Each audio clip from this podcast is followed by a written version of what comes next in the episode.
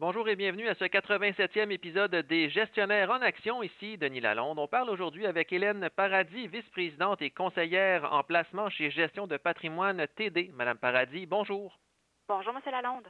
On parle aujourd'hui de l'industrie touristique. Hein. on a vu les titres d'entreprises liés de près ou de loin là, au tourisme redresser la tête ces derniers mois et avec la réouverture prochaine des frontières, on se demande si le moment est venu de miser sur le tourisme, justement en portefeuille. Qu'est-ce que vous en pensez? Si vous regardez un grand nombre des actions qui représentent ces industries, se sont énormément redressées et euh, dans certains cas, ils ont même atteint de nouveaux sommets sans que leurs bénéfices se redressent. Donc, euh, ce secteur se négocie déjà en fonction d'une énorme reprise. Donc, il faut faire attention. Il y a certains risques euh, d'investir dans ce secteur, puisqu'on s'attend vraiment à une énorme augmentation des bénéfices. Pour que les actions puissent continuer à monter, il faudrait que les compagnies arrivent à démontrer euh, et dépasser les, attentes. Si je vous comprends bien, les cours actuels des titres reflètent déjà les anticipations de la reprise. Exactement. De plus, euh, ces entreprises-là vont sortir de la pandémie avec euh, beaucoup plus d'endettement que ce qu'on voyait avant la crise, donc ça pourrait affecter leurs profits futurs. Et si on regarde plus près l'industrie du transport aérien, évidemment, c'est une industrie qui est très, très liée au tourisme. Est-ce que c'est une bonne idée de miser sur les transporteurs aériens, qu'on parle de ceux du Canada ou des États-Unis?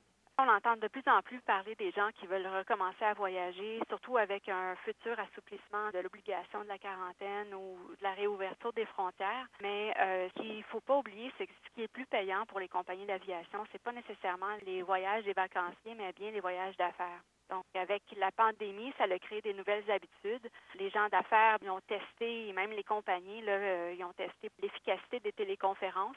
Donc, ça serait à surveiller, voir euh, si ça va reprendre dans la même ampleur. Et euh, les compagnies aussi, c'est sûr qu'ils font d'énormes économies là, au niveau des dépenses de voyage. OK, donc là, les téléconférences, si je vous comprends bien, c'est le pire ennemi de l'industrie de l'aviation en ce moment. Il y a des bonnes chances. ça serait à surveiller, voir comment les choses vont reprendre. Oui. Et si on parle maintenant des bateaux de croisière, donc les croisiéristes, euh, évidemment les titres qui avaient grandement souffert au début de la pandémie. Dans certains cas, on parle de chute de plus de 80% Et les titres là aussi qui se sont redressés ces derniers mois, est-ce que ça peut constituer de bons investissements? En fait, si on regarde, a différentes choses qui se sont passées cette semaine. Première chose, euh, Royal Caribbean était supposé commencer euh, certaines croisières début juillet, puis finalement, ils ont certains membres de l'équipage qui ont été testés positifs, donc ils ont euh, décidé de repousser un petit peu les départs de quelques semaines. Il y a aussi jeudi, les autorités américaines ont baissé le niveau de sécurité pour les bateaux de croisière d'un niveau, mais quand même, ils recommandent seulement aux personnes qui ont reçu les deux doses de vaccin de voyager. Il y a d'autres chose qui s'est passée aussi. Les compagnies de croisière aimeraient bien obliger les passagers à, être vaccinés à 95% et euh, les membres de l'équipage à 98% Mais on a vu cette semaine certaines euh, États américains, dont l'Alabama, la Floride et le Texas, qui ont voté des lois comme quoi qu'ils ne peuvent pas exiger la preuve de vaccination. Malheureusement, les principaux ports d'embarquement pour les compagnies de croisière se retrouvent dans ces États-là. Donc, ça serait à surveiller euh, comment les gens vont se sentir en sécurité et euh, vouloir euh, reprendre les voyages sur les bateaux de croisière. Il y a aussi le fait que le taux de réservation pour l'année prochaine continue à bien aller. Ça peut être un bon secteur, mais ça reste un secteur très volatile. Si je suis un investisseur en ce moment là, qui a des montants à investir dans l'industrie du tourisme, qu'est-ce que vous recommandez comme stratégie? Bien, en fait, on pourrait euh, en bénéficier indirectement par des titres qui ne sont pas nécessairement dans cette industrie-là, comme par exemple euh, dans le secteur des finances, mais qui va profiter euh, de l'augmentation des dépenses de voyage qui seront mises sur les cartes de crédit.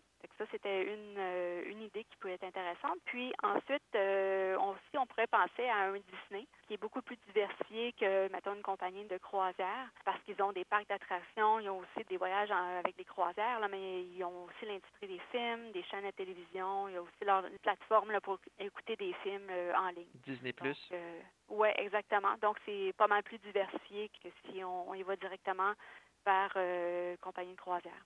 Et en terminant, évidemment, on ne peut pas passer sous silence le communiqué de la Réserve fédérale américaine qui a été publié ce mercredi, un communiqué qui prévoit au moins deux hausses de taux d'intérêt en 2023 et ça a eu pour effet de faire reculer les marchés. Quel est votre commentaire sur euh, le communiqué de la Fed? Bien, effectivement, vu qu'ils ont annoncé deux hausses, ça a surpris un petit peu les, euh, les marchés, euh, puisque le marché s'attendait à seulement une hausse d'ici la fin de 2023. Le gouvernement est en train de préparer tranquillement le marché là, euh, à, des hausses de taux d'intérêt. Ce que je trouve aussi, c'est qu'on a vu depuis le début de l'année le dollar américain s'affaiblir.